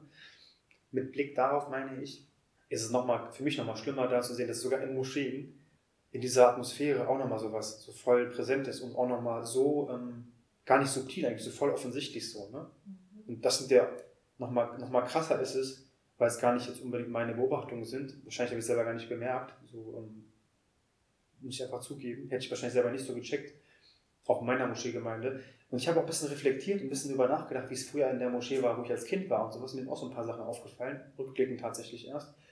Aber das Krasseste sind ja schwarze Positionen. Das sind Erfahrungen, die schwarze Muslime, Musliminnen und Muslime teilen und das selber aus ihrer Perspektive erzählen und sagen, ich hatte die Schwierigkeiten und ähm, es gibt voll auf dieses, ähm, es gibt voll auf Erfahrungen, die geteilt werden, dass es Probleme gab, wenn ein Imam in einer People of Color Moschee, ähm, sagen wir mal eine türkische Moscheegemeinde, auf einmal die Idee aufkam, dass ein schwarzer Imam, also schwarzer Imam sein soll, ne? der dann die Gebete leitet, das Freitagsgebet, die Predigt und so weiter. Sowas gibt es auch zum Beispiel, das ist voll heftig. Ähm, da gab es Widerstände dagegen? Oder? Natürlich, mhm. Widerstände und irgendwie so, also manchmal wahrscheinlich offensichtlich, manchmal aber auch so subtil, dass man einfach irgendwie dagegen war, ohne es zu sagen können, warum eigentlich so. Ne? Und ähm, nur mal so nebenbei, ich glaube, es ist manchmal auch schon schwierig in bestimmten Moscheen, wenn es einfach nicht der Landsmann ist von den Leuten, die es damals gegründet haben, die aus, dem, aus einem gewissen Land kommen. Ne? Das ist auch schon manchmal schwierig, aber damit will ich nicht sagen, dass es nur das der Hintergrund ist. Natürlich spielt auch nochmal eine Rolle, ob die Person schwarz ist oder nicht schwarz ist und so weiter. Ähm, das ist das eine. Das andere ist aber auch, ähm, das ist, ähm, das war nur ein Beispiel mit diesen Moschee, Kontext Moschee und dort so Position, Funktionen und Positionen, die ja irgendwie äh, tatsächlich vergeben werden. So. Ähm, aber was anderes ist auch ähm, wieder so erschwerende, super erschwerende und ermüdende Reaktionen darauf, wenn man darüber sprechen möchte. Gibt es auch oft so die Re Reaktion natürlich von, von, ähm, von nicht schwarzen ähm, Funktionären, von People of Color sozusagen in Moscheen, die aber eine Funktion dort haben, ähm, dass man dann sagt, ja, im Islam gibt es keinen Rassismus, so wieder dieses Ding. Also da dann nur andersrum, ne? Ähm, dass man wieder mit irgendwie einem Koranvers kommt, zwei Hadithen mal, oder drei Hadithen diesmal, und dann wieder so äh, damit das Problem aus der Welt schafft und sagt, nein, weil es das theoretisch nicht gibt mh, mm, und der Islam Rassismus verbietet, ähm, äh, gibt es auch sowas nicht. So, ne? Und dann ist das Thema für, die, für diese Menschen so einfach geklärt und abgehakt. Und äh, ähm, es ist immer so krass, wie man so, also das Selbstverständnis von manchen Menschen und auch die Logik, die, man, ich dann einfach nicht nachvollziehen kann. Man gibt dann so ein, zwei Beispiele, und genau, du hast gerade gesagt, Bilal. Bilal war ein, äh, einer der ersten Muslime zu Lebzeiten des Propheten. Und ähm, er ähm, hat ähm, den auch, er war der Erste auch, der den Gebetsruf, der Gebetsruf ist was sehr Zentrales, weil das war sozusagen in der frühislamischen Zeit, in den ersten Jahren, die sehr schwierig waren, für die kleine muslimische Gemeinde sozusagen, die neu erst aufkommt, war es, ähm, gab es viel Unterdrückung und so weiter und viel äh, auch tatsächlich auch Folter und so ist überliefert. Worauf ich aber hinaus will, ist, es war auch so ein krasser empowernder Moment tatsächlich, zum ersten Mal das zu verkünden, sozusagen laut, diesen Gebetsruf. Ne? Da, da gibt es, ich glaube, in der Überlieferung ist es so, dass er auf ein, auf ein Dach steigt, also bei den damaligen Häusern dort, und äh, den Gebetsruf gesprochen, gesungen, kann man auch sagen. Ne? Und ähm, das wird dann oft erwähnt, so, so wenn es darum geht, wenn man erzählen möchte, dass im Islam ähm, Rassismus nicht da ist. Ich finde, man kann darüber sprechen oder dieses Beispiel bringen, wenn man sagen will, hey, die islamische Lehre, die islamische Philosophie ist voll dagegen. Und dann kann man nochmal nicht nur das Beispiel bringen, das ist auch nochmal vielleicht anders problematisch, aber dann kann man ja sehr gerne mit Koranversen und sowas kommen und Hadithen und anderen Beispielen aus der Geschichte, wo ne, einfach um, um so Hinweise und viele Argumente, die vielleicht auch dafür sprechen, dass es zumindest im Islam nicht Gott gewollt ist oder sogar unislamisch ist, sagen wir es mal so. Unislamisch ist, rassistisch zu sein, ja genau, so oft wenn's. Das ist ja das eine, aber damit dann zu kommen und zu sagen, weil das so und so war, sind wir alle keine Rassisten und können gar nicht rassistisch sein, ist ja total absurd, weil das heißt ja, du gehst davon aus, dass die Menschen ähm, sich eins zu eins daran halten, was die Lehre sagt. Und das ist ja nie der Fall. So, ne? Warum diese Geschichte mit Bilal? Da will man halt immer so darauf hinaus, auf den Punkt, her, guck mal, unser Prophet hat auch direkt ein, also für eine so wichtige Sache, ein, ein Schwarzer war das und so, und der war sogar ein Sklave, der wurde auch dann, ich weiß gar nicht, ob der Prophet ihn selber freigekauft hat. Er wurde irgendwie befreit, also sein Sklavenstatus war dann auch weg mit, mit der Konversion zum Islam, glaube ich sogar direkt. Aber es kommen so Beispiele und dann ist es quasi so, ähm, soll das Thema damit quasi abgehakt sein. So, ne?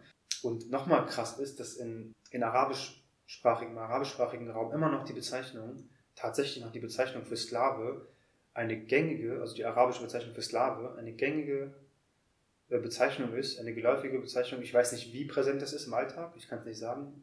Das sind so eher Sachen, die ich gelesen habe und auch, von, auch aus betroffenen Perspektiven geschildert bekommen habe. Oder auch aus Videos und sowas, ne, wo Betroffene sprechen. Ähm, die ist immer noch da so, dass man ähm, Sklave benutzt. Für schwarze, für schwarze, für schwarze Menschen. Menschen. ja. So, ne? Also das zeigt einfach nur nochmal so, wie präsent das Thema ist. Und ich glaube, hm, wenn wir hier über Rassismus sprechen, ist ja immer sofort der Gedanke, ja, so wir alle sind ja von Rassismus betroffen, egal schwarz und, und, und People of Color und ähm, also kurz gesagt BPOC, BPOCs und ähm, dann ist man immer so schnell an einem Punkt, wo man denkt, ja, wir sind ja alle, sind alle im selben Boot und so, ne? Und ähm, deswegen, wir können ja gleich miteinander irgendwie uns irgendwie auch nochmal rassistisch sein oder irgendwie Colorism ist auch keine, spielt auch keine Rolle, auf keinen Fall. Wir sind doch alle quasi ne, wie schon gesagt, im selben Boot. Und das ist, glaube ich, so ein Riesen, ich, ich bin mir sicher nicht, glaube ich, das ist so ein riesen Trugschluss und der ist total ähm, eigentlich voll gefährlich, weil er dazu führt, dass ich selber gar nicht mehr reflektiere, was ich selber für rassistische Bilder habe und mich quasi selber von vornherein da rausnehme und sage, ich bin das ja schon mal nicht, aus den gerade genannten Gründen. Kann ich ja gar nicht so, ne? Das ist so ein, so ein merkwürdiger ähm, Logikfehler irgendwie so, ne? Das ist ja nie so. Auch ich als Muslim kann als, als, als Osman kann zum Beispiel antisemitisch sein. Ich kann auch, ich kann auch, ich muss, ich muss auch meine, meine Bilder reflektieren, die ich irgendwie äh, habe. Denke ich zum Beispiel, wenn ich Schwarze sehe, auch daran, dass sie muslimisch sein können, dann denke ich erstmal, nee, ach, Schwarz, also nicht Muslim und so, was für Bilder habe ich im Kopf. Und das ist ja auch so ein Ding, dass voll oft schwarze Muslime und Muslime berichten, dass sie, wenn sie sogar in ihre, sozusagen, manchmal sind es wirklich Heimatländer, weil sie selber noch erst, also nicht hier geboren sind, sondern vielleicht in Ägypten geboren sind beispielsweise, und dann in ihr Heimatland zurückgehen, ähm, dort auch wahrgenommen werden als äh, US-Amerikaner so. Weil sie, weil sie denken, ah, du bist schwarz, dann bist du ja kein Ägypter und so. Und dann sagt er, nein, ich bin Ägypter. Wir sind, meine Eltern sind hier, ich bin auch Muslim, wir sind seit hunderten von Jahren Muslime und also unsere Vorfahren waren auch Muslime und so weiter. Das ist auch nochmal heftig, hier das zu erleben, in Deutschland, ne, aufzufallen, Rassismus zu erleben, dann aber in der eigenen Heimat oder in der Heimat der Eltern wieder quasi nicht dazuzugehören ja, auch im Osmanischen Reich, ne, so, ist auch die Geschichte total ähm, heftig, was es da auch, also an Sklavenmärkten sogenannte Sklavenmärkte, die erst voll spät abgeschafft wurden. Ich weiß gerade nicht mehr genau die Zahlen. Ich habe mal eine Hausarbeit dazu geschrieben, in meinem Studium, im Bachelorstudiengang noch. Habe mich damals dann mit dem Thema befasst. Aber ich glaube, auch damals habe ich Hausarbeit so ziemlich so apologetisch geschrieben, so mh, mm, nicht ganz so, so ein auf, äh, das war nicht so schlimm und so, aber ich glaube auch nicht so ganz, ähm, ich glaube oft als so, mit, mit, so einem, mit so einer reflexartigen, ähm, mit so einem Reflex von, so schlimm war es bestimmt nicht, wie es in Europa war und so, aber ich glaube, es war schon sehr krass, so, was dort so passiert ist im Osmanischen Reich. Osmanische Reich hat auch eine große Rolle gespielt, so, ne, so als Brücke, mhm. was Versklavung und, ähm, was Versklavung angeht von schwarzen Menschen. Ja, und das ist auch nochmal einfach spannend. So, ich glaube, die wenigsten, ähm, so, viele würden so erstmal sagen, was so, ne, so, so verherrlichend über Osmanische Reich und so sprechen und auch gar nicht diese, diese, dieses Kapitel gar nicht so, haben sie es gar nicht auf dem Schirm, glaube ich, auch mal zu, nachzudenken, so hey, welche Rolle haben eigentlich, hat das Osmanische Reich gespielt, so in der Versklavung mhm. von schwarzen Menschen und so. Ich glaube, das ist auch ein Thema, was voll nicht aufgearbeitet wird. Auch so im wissenschaftlichen Diskurs würde ich sagen, in der Türkei, wahrscheinlich jetzt in der aktuellen Türkei noch weniger irgendwie eine Rolle spielt, vielleicht sogar gar keine Rolle spielt wahrscheinlich. Mm, und da ich auch weiß, dass Rassismuskritik in der Türkei einfach nicht existiert, also im akademischen Kontext, in der Wissenschaft, es gibt keine Rassismuskritik, ne? gehe ich auch nochmal mehr davon aus, dass es einfach gar kein Thema, gar kein Thema ist. Oder hast du das Gefühl, dass vielleicht aber die aktuelle, nicht Debatte, aber dass sozusagen antischwarzer Rassismus, Rassismus gegen schwarze Menschen mehr thematisiert wird gerade? Hast du das Gefühl, hm. dass in der Community, in der du dich zumindest bewegst, ähm, das irgendwie ankommt, dass es, oder dass es sozusagen jetzt ein Ausgangspunkt sein kann, mehr darüber zu sprechen, mehr sichtbar zu machen, ähm, dass es auch innerhalb äh, von muslimischen Communities äh, durchaus Rassismus gegen Schwarze oder auf Color Communities Rassismus gegen schwarze Menschen gibt. So, also kann sozusagen die aktuelle Bewegung Auslöser für ein, ein Gespräch auch innerhalb deiner Community sein. Ähm, genau, das ein bisschen da auf dem Schirm zu haben. Was ist so dein Eindruck? Mhm.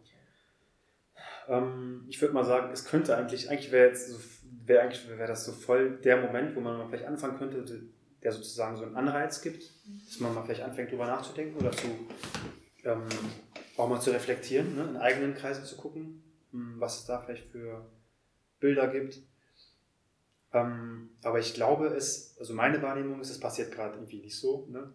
Eigentlich, also die Frage ist ja voll berechtigt, weil das liegt ja erstmal nahe, dass man sagt, hey, wenn das Thema gerade generell einfach thematisiert wird, liegt es voll nahe zu sagen, hey, vielleicht gucken auch nochmal andere, noch mal andere Communities auch noch, noch mal andere Communities auch nochmal genauer drauf, ne? so, in der eigenen Reihen. Aber ich habe das Gefühl, es passiert nicht so. Es gab letztens eine Veranstaltung, wo ich mich voll gefreut habe. Ähm, darüber haben wir auch schon mal gesprochen dieses ähm, sogenannte Muslim, Muslim Debate, ne? ist das Format, so heißt es, glaube ich. Mhm. Und da ging es genau um die Frage. Ne? Da ging es um äh, Rassismus gegen Schwarze muslimischen Communities, glaube ich, hieß der Titel, ne? Untertitel. Und ich habe mich so gefreut, dass es sowas gibt. Und ich bin jetzt auch nicht gerade so der, ich bin auch nicht der Vorreiter in den Sachen und so. Ich bin selber gerade in einem Prozess, wo ich denke, hey, krass, voll das Thema. Und es ist voll an mir vorbeigegangen, tatsächlich, so die letzten, bis jetzt eigentlich so fast, kann man sagen. Aber Nichtsdestotrotz kann ich mich ja freuen, wenn ich sowas sehe und sehe, andere machen sowas. Das ist auch nochmal bestärkend, dass man auch vielleicht selber ein bisschen überlegt und vielleicht, ähm, ja, sich Gedanken macht, ob man auch was machen will in die Richtung. Ne? So. Genau, ich habe mich auf jeden Fall gefreut, dass ich es gesehen habe und auch angeschaut, auch das ähm, fast alles. Ich habe es nicht irgendwie ganz angeschaut, aber Teil 4 davon, von dem ähm, Online-Format war das. Eben, wie ich vorhin gesagt habe, es gibt ja, diesen, es gibt ja dieses Problem von, hey, so äh, schwarze Musliminnen und Muslime haben gar keine, gar keine Funktion, also haben innerhalb von gewissen Vereinsstrukturen gar keine richtigen ähm, Zuständigkeiten und Positionen. Ja, die einfachen, die einfachen Dinger, die einfachen Tätigkeiten eher so. Und ähm, mein, mein Eindruck ist der, dass, es, dass da viel zu wenig passiert. Hm. Ich werde mich auch, ich, ich habe mir auch fest vorgenommen, auch die nächste Zeit mich mehr damit zu befassen, auch weiter zu recherchieren, auch mit der Hoffnung, dass es da ein bisschen mehr gibt. So, ne? Mhm. Ich meine, ähm, Datteltäter machen auch ein paar coole Sachen dazu. Die haben auch so ein paar Videos, wo es um schwarze muslimische Perspektiven geht. Ähm, auch super spannend und auch voll wichtig und voll gut. Ähm, ähm, es gibt so ein paar, ähm, so ein paar Formate, wo schwarze muslimische Menschen aus, von ihren Erfahrungen sprechen, genau, ne? wie sie wie ihre Konfrontation mit, ähm, oder mit ihrer, ihrer, diese irritierenden Momente, wenn sie irgendwie mit Muslimen in der Moschee oder wenn sie in der Moschee sind oder irgendwie das erste Mal in der Moschee sind. Vielleicht auch eine Schwester, die den Hijab trägt. Ähm, dann aber irgendwie so behandelt wird wie eine Konvertitin quasi, die ja, weil sie ja schwarz ist, kann sie ja nicht gebürtig muslimisch sein. Deswegen, hey, vielleicht direkt die Frage bekommt, wann bist du konvertiert und sowas. Voll schön, auch mal eine schwarze Muslima zu sehen und solche exotisierenden, komischen, ähm, unangenehmen Gespräche eigentlich. Ähm, und sich tatsächlich aber auch ein, in einem so Video, es ist ähm, auch super, auch von den Datteltätern, ist richtig krass, finde ich, weil da geht es darum, dass ähm, eine Schwester auch beispielsweise sagt, die auch einen Hijab trägt, sagt, sie muss voll oft ähm, den Leuten dann so ein bisschen beweisen, schon fast beweisen. Und ich sage, glaube ich, echt so, man muss sozusagen sein muslimisch sein erstmal rechtfertigen und belegen, dass da manche so wirklich wissen, glauben, irgendwie nicht glauben, dass sie wirklich Muslima ist, so, ne, weil sie schwarz ist. Und dann so, so ein paar religiöse Sachen abfragen tatsächlich so. Sag mal kurz das und das oder sprich mal die und diese Formel oder ein Gebet, was so, wie dieses Vaterunser im Christentum gleich ist, so, ne, was jeder einfach kennt. Dass sie dann solche Sachen erstmal bringen müssen und erzählen müssen, so, ähm, quasi ihr muslimisch sein erstmal legitimieren müssen und erstmal beweisen müssen. So voll absurd eigentlich. Das fällt mir noch ein als Beispiel. Da gibt es da gibt's voll die krassen Einblicke in deren Realitäten, ne, die wahrscheinlich den meisten Muslimen, die Musliminnen und Muslimen, die People of Color sind, ne, voll einfach nicht, für die einfach voll neu sind und gar, gar nicht, gar nicht, gar nicht präsent sind im Alltag. So, wo sie denken, krass. Wenn's, also entweder entdecken sie sich selber dann dabei und denken, scheiße, was, was, was habe ich auch mal gemacht, weil wenn ich mal eine schwarze Muslima oder Muslimin getroffen habe. Oder aber sie denken sich so, ich habe noch nie welche kennengelernt, keine Ahnung, und, äh, aber voll schlimm. Ist auch irgendwie gut schon mal. Also erstmal einfach, ist es erstmal gut zu erkennen, dass es ein Problem ist und ein Riesenproblem eigentlich ist. So, ne? Mhm. Das ist erstmal das. Was genau das. Und es braucht auf jeden Fall dann doch auch Menschen, die das Thema dann mit reinbringen in die entsprechenden Gemeinden, Communities, wie auch immer. Mhm. Gerade wird es irgendwie so gesellschaftlich diskutiert und es gibt Menschen, die sich mehr damit auseinandersetzen als andere und genau, die vielleicht irgendwie so den Mut aufbringen oder die Notwendigkeit sehen, ähm, das einzubringen, in welcher Form dann auch immer, und darüber mhm. zu sprechen, sei es irgendwie genau ein Online-Gespräch zu organisieren oder mal einen Gesprächskreis abends für die Gemeinde mhm. zu, ein, zu organisieren oder wie auch immer. Aber ähm, auch wenn du, wenn du sagst, schon am Anfang, dass es stellenweise schwierig ist, allein über Rassismus zu sprechen, weil teilweise sozusagen die, die Existenz von Rassismus zumindest nach einer religiösen Lesart in Frage gestellt wird, auf den, auf den schwarzen Prophetengefährten hingewiesen wird, so inwiefern, genau, und da sozusagen Rassismus von vornherein schon eigentlich als nicht existent gesehen, angesehen wird, jetzt auf gar keinen Fall von, von allen, das will ich damit gar nicht mhm. sagen, aber sozusagen die Grundlage erschwerend sein kann, wie kann kann es ja durchaus dann noch immer schwieriger sein, überhaupt äh, so ne, über, hey, lass uns mal unseren antischwarzen Rassismus uns angucken, also mhm. darüber dann ins Gespräch zu kommen, wenn sozusagen die Grundvoraussetzungen schwierige sind. Ähm, und dass ja durchaus ich, ich da so ein bisschen Parallelen sehe, auch wenn das vielleicht ein schwieriger Vergleich ist, aber zu sagen, es ist immer irgendwie schwierig, über Rassismus zu sprechen und ähm, wir uns da vielleicht auch in einer Doppelrolle befinden von, wir erleben Rassismus in, in, als, als sozusagen marginalisierte Person in einer Mehrheits, weißen Mehrheitsgesellschaft, wo es schwierig ist, irgendwie Rassismus zu thematisieren oder uns ganz vorgeworfen wird, ähm, das gibt es nicht oder das sei kein Rassismus. Mhm. So, und dann aber sozusagen innerhalb der eigenen Communities ist auch nochmal eine Schwierigkeit darüber zu reden. Mhm. Ne, und trotzdem gibt es ja eine Notwendigkeit, weil es ist Realität für ganz viele andere, für ganz viele Menschen, ähm, genau dann darüber zu sprechen und das einzubringen, weil sonst, genau, Veränderung kommt selten von ganz, ganz alleine. Also ja. es braucht Personen, die das irgendwie ins Rollen bringen. Ja, ja, ja. Und vielleicht ist es, also ich, ich, ich würde mich freuen, wenn es irgendwie noch so ein bisschen langsam rüber schwappt. Auch so, und vielleicht ist auch diese, sind auch diese ein, zwei, drei Beispiele, die ich gerade genannt habe, ne? mhm. ne? Das Muslim Debate, dieses Format. Und ähm, die Datteltäter, ein paar Clips, ein paar ähm, Dinger, die ich erwähnt habe, das sind glaube ich zwei, die ich kenne. Ähm, vielleicht sind das so, vielleicht sind das halt einfach so Anfänge. Ne? Und vielleicht ist das ja so ein Ding, was jetzt ins, ins Rollen kommt, das wäre wunderschön. Aber ja, kann man auch gerade vielleicht noch nicht so richtig sagen. Ich meine, ich meine, ist ja noch alles gerade sehr frisch. Ne? Mhm. Ähm. Aber genau, vielleicht löst es, ich glaube, Awareness, ähm, Sensibilisierung ist auf jeden Fall schon mal ein erster Schritt in die richtige ja, Richtung ja, zumindest. Genau, jetzt, okay, nee, ich wollte jetzt einen Themenwechsel nochmal vorschlagen, mhm. um ganz zum Schluss nochmal auf was ganz anderes, wobei, ja, vielleicht nochmal thematisch schon nochmal ein bisschen anderes einzugehen, was wir aber eingangs auch schon erzählt haben, was vielleicht nochmal mehr den, den Fokus dann doch auf Empowerment richtet vielleicht. Ähm, ist die Frage nach deinem Foodblog. Mm. Und äh, um vielleicht auch damit so abzuschließen, das ist auf jeden Fall etwas, was du gerade aktuell ganz viel und aktiv machst. Mhm. Da aber nochmal nachfragen wollte, hat, hat dieser Foodblog vielleicht auch irgendwas mit Empowerment zu tun und mit, genau, verarbeitest du da vielleicht auch sogar politische Themen oder machst du es dezidiert nicht, aber so die Frage, inwiefern spielt vielleicht Empowerment in diesen Foodblog bei Instagram mit rein? Mhm. Voll die gute Frage. Ich finde, also ich habe auch, ich liebe es über Essen zu reden, deswegen äh, grinse ich auch gerade schon so. Und habe wahrscheinlich eine ganz andere Tonlage jetzt, wo es um Essen geht. Das ist ein bisschen peinlich, aber es ist voll spannend, weil ich habe anfangs so, ähm, nicht viel darüber nachgedacht, ne? so, ob ich das irgendwie auch, ob ich das, ob ich meinen Foodblog sozusagen politisiere oder überhaupt nicht politisiere und so einfach nur kochen und nichts anderes. Und irgendwie ist es aber auch schwierig, weil ähm, im Bereich Kochen, also so äh, bei Foodblogs, mal so ganz konkret gesprochen, geht's, erlebe ich voll oft, wie so bestimmte ähm, Esskulturen, bestimmte Küchen, bestimmte, ähm, ne, vor allem so die sogenannte orientalische Küche so voll krass reduziert wird auf so ein paar Sachen und irgendwie ähm, worunter dann eine riesen Vielfalt, so allein in der, in der, heutigen, in der Türkei, ne, in der heutigen Türkei so, gibt es so viel verschiedene, ähm, gibt es eine riesen Vielfalt einfach, so eine kulinarische, krasse Vielfalt. Ähm, die ist, glaube ich, so erstmal gar nicht bekannt. Allein das schon ist für mich erstmal sehr spannend, einfach mal so auch ähm, einem gemischten Publikum, sage ich mal, einer hetero, einem, einem, heterogenen Publikum, ist schon auch cool, eine, eine, gewisse, also die Palette so ein bisschen auch ähm, zu präsentieren, was es alles so gibt. Ne? So. Aber das Spannende ist, was ich gerade angeschnitten habe, dieses Ding von, ähm, wo diese ganze Vielfalt immer untergeht, ist, äh, das ist immer so dieses Ding von, äh, voll oft heißt es dann auch, oh, das ist hier, heute habe ich ein orientalisches Gericht gemacht, heute habe ich euch das und das gekocht.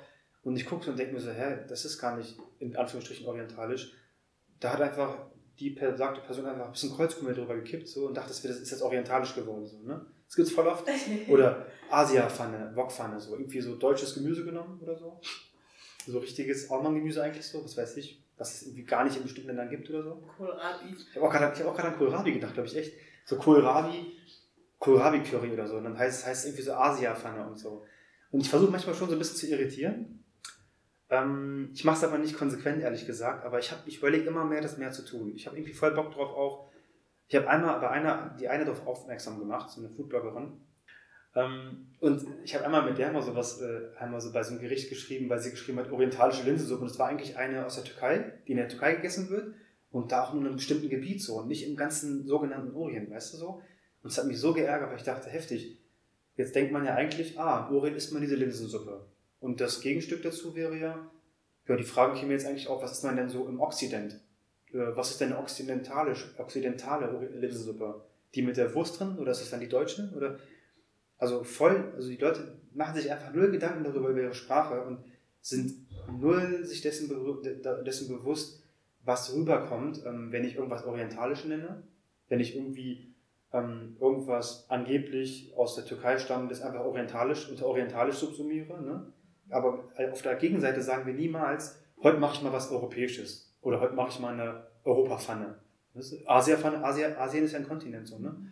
Und ich könnte jedes Mal, ich werde immer, ich bin immer so ein bisschen wütend, halte mich zurück, aber es ist auch super schwierig, ähm, vor allem wenn es um Sprache geht, den Menschen zu erklären, was das Problem ist. Weil oft gibt es dann so, hä, ich habe dann die angeschrieben, so ganz lieb und nett und so, so, nicht irgendwie so, hey, was ist das, voll rassistisch und so, und nicht ein auf den. Aber sie hat sofort gegengehalten, also auch ganz nett, nicht so, die ist nicht sauer geworden oder so. Ne? Sie hat einfach zurückgeschrieben, hey, sorry, ich habe es nicht so mit so Bezeichnungen, ich weiß nicht, wo die Sachen herkommen, ich nenne es dann einfach orientalisch, weil es für mich am einfachsten ist und so. Und ich dachte mir, ja, toll, für dich ist es einfach, aber denk doch mal drüber nach, was es irgendwie macht in den Köpfen von Menschen so. Mhm. Ich meine, wir haben eh schon dieses homogenisierende Bild von äh, dem Orient, also aus der Zeit einfach, ne, wo diese orientalistischen Bilder so krass ähm, Eingang gefunden haben, eben äh, vor allem auch so, ne, also Stichwort Orientalismus einfach mal, kann man darüber nachlesen, wenn man nichts darüber weiß oder nochmal nachschauen, aber dann nochmal zu kommen und das immer wieder so zu reproduzieren in, in so Foodblogs, immer wieder irgendwas orientalisch zu nennen, Asia-Pfanne und dies und das, finde ich voll problematisch. Ähm, und da finde ich, also da ist so ein, so ein Punkt, weil du gesagt hast, inwiefern spielen da politische, politische Themen irgendwie eine Rolle. Macht es ab und zu mal. Ich, ich achte auf so eine Sprache. Ich, ich nenne meine Gerichte nie orientalisch und wenn, dann würde ich es auch Spaß machen und dann kenntlich machen mit Anführungsstrichen und dann irgendein Emoji hinterknallen, dass man weiß, so, das meine ich jetzt nicht ernst. Und die mich kennen, würden eh wissen, dass ich nicht ernst meine, aber mich kennen ja nicht alle persönlich. Deswegen wichtig, das irgendwie nochmal klar zu machen, glaube ich. Ja, und Empowerment ist aber da, das habe ich glaube ich vorhin schon gesagt, dieses Ding, vor allem auch als Kurde, auch mal kurdische Sachen, so auch mal als kurdische Küche zu benennen oder kurdisches Gericht zu benennen, was sehr viele nicht machen. Kurdische Gerichte gehen in der Regel unter, werden subsumiert unter türkischer Küche, sogenannter, bestenfalls noch anatolische Küche. Ähm, vielleicht wäre es besser, mesopotamische Küche zu nennen, aber ich finde es auch manchmal auch einfach gut, wenn überall die Rede von türkischer Küche ist, einfach mal als, als eine andere Variante mal zu sagen, kurdische Küche, einfach nur so, um das mal ein bisschen auszubalancieren. Ne? So weil auch gerne so da vereinnahmt wird. Irgendwie alles ist türkische Küche. Und ich bin jemand, der mittlerweile voll darauf achtet, auch früher nicht darauf geachtet hat, ähm, niemals türkische Küche zu sagen, es sei denn, es ist wirklich was, wo ich sagen würde, das kommt aus Zentralasien, das weiß ich ursprünglich und ist auch in der heutigen Türkei nicht so präsent. Und dann kann es vielleicht irgendwie was sein, was irgendwie so in der heutigen, heutigen Usbekistan vielleicht eine Art, Art und Weise ist, wie man den Reis, ähm, so einen Gemüsereis macht mit Gemüse und anderem Fleisch und sowas drin. Ne? Da kann man es dann usbekischer Reisblech nennen oder sowas. Ne? Aber genau, um es abzu, ab einen Punkt zu setzen, ich versuche selber da sensibel zu sein, deswegen ist es schon irgendwie was, ähm, weil ich ja einfach selber darauf achte, in meiner Sprache sensibel zu sein. Ähm, dann ist es irgendwie schon was Politisches, finde ich so, ne? weil ich ja dann mir Gedanken darüber mache, was bei Leuten ankommt, deswegen sensibel bin und das nicht will und dass da Sachen nicht reproduziert werden. Hm, aber selber aktiv ähm, noch nicht so viel, aber ich habe mir echt vorgenommen, schon länger so mal ab und zu mal so witzige Sachen zu machen, so, so Umfragen zu starten, vielleicht so, was ist so der Orientalizer für Gerichte, also Orientalizer, ne? Oriental, genau, Orientalizer für Gerichte und dann kann man aussuchen zwischen Kreuzkümmel und Salz oder sowas, irgendwas ganz Banales, was einfach gar nicht passt, oder Pfeffer. Und dann werden vielleicht manche so ein bisschen drauf kommen oder vielleicht so ein bisschen irritiert sein und vielleicht drüber nachdenken, was meint ihr jetzt damit? Mhm. Und vielleicht kommen sie im nächsten Schritt darauf, dass ganz oft Menschen eben, wie vorhin schon gesagt, Kreuzkümmel irgendwo reinmachen und dann sagen, es ist orientalisches Gericht und ich dann jedes Mal kotzen könnte. Okay, aber das klingt auf jeden Fall nach einem spannenden Projekt, Herzensprojekt auch irgend, auf genau, irgendeine Weise. Äh, zu sagen, du willst sensibilisieren, subtil, aber eben auch eine Vielfalt darstellen, wo sonst genau ähm, eher so eine einseitige Darstellung von was für Essen aus der Küche gibt es ja, eigentlich. Ja. Ne? So, und das kann ja durchaus auch, ähm, genau, macht dir bestimmt sehr viel Spaß und kann ja auch für andere Menschen, die das mitbekommen, so sagen, so, hey geil, wir werden jetzt mal vielfältiger repräsentiert ja, in unseren Küchen, als ähm, es gibt irgendwie so Nupide und Börek und mhm. Döner, Dönerfleisch. Mhm. So. Okay, Osman. Machen wir jetzt einfach mal hier ganz radikal mhm. einen Punkt. Radikaler Punkt, ja. Radikaler Punkt oder möchtest du noch was loswerden? Vielen Dank, Osman, dass du dir die Zeit genommen hast, mit mir über, ja, worüber haben wir gesprochen? Über Religiosität, über muslimisch sein, über Rassismus, mhm. über Empowerment, über deine Arbeit. Wir haben ganz viele Themen abgeklappert. Mhm. Ähm, und ich glaube, wir könnten noch stundenlang weitersprechen und äh, Dinge vertiefen. Ja. Dann haben wir jetzt äh, nicht die Zeit, das ist jetzt nicht der Rahmen, aber auf jeden Fall vielen Dank, dass du dir die Zeit genommen hast, ja. über einen Einblick in diese Themen zu geben. Genau, und vielleicht willst du noch abschließend was sagen und vielleicht auch noch, äh, wie dein Foodblog heißt bei Instagram. Ach, auch stimmt ja. Also erstmal auch vielen Dank von meiner Seite, dass ich deinen Podcast, Pod, Podcast, Podcast, oh, Gast, Podcast, ja. Podcast, Gast. Oder Podcast. Du warst mein Podcast. Ja, vielen Dank, dass ich dein Podcast-Gast sein durfte. Wirklich, es hat Spaß gemacht, ich fand's cool. Und vielleicht gibt es ja ein Part 2, wer weiß. Vielleicht gibt es ein paar was? Ein Part 2. Vielleicht gibt es auch ein Part 2. Knows? Mein, mein, mein Foodblog heißt äh, Gut Schmeck, Gut Schmeck Food. Also deutsche Schreibweise, nicht gut, sondern Gut Schmeck Food mit einem Unterstrich. Gut Schmeck, Unterstrich, Food. Ähm, und da ist auch ein Bild von mir als Profilbild. Das heißt, wer mich kennt, würde mich auch so erkennen. Aber ja, lieber über den Namen. Folgt mir und ähm, ich freue mich dann, wenn ihr mir folgt, genau. Weil ich will gerade einfach mehr Follower haben. Punkt. Das ist die blanke Wahrheit. ich brauche mehr Follower. Außerdem auch mehr, mehr Follower, folgt ihm und hört. Ja, danke, dass ihr zugehört habt so lange und äh, bis dann.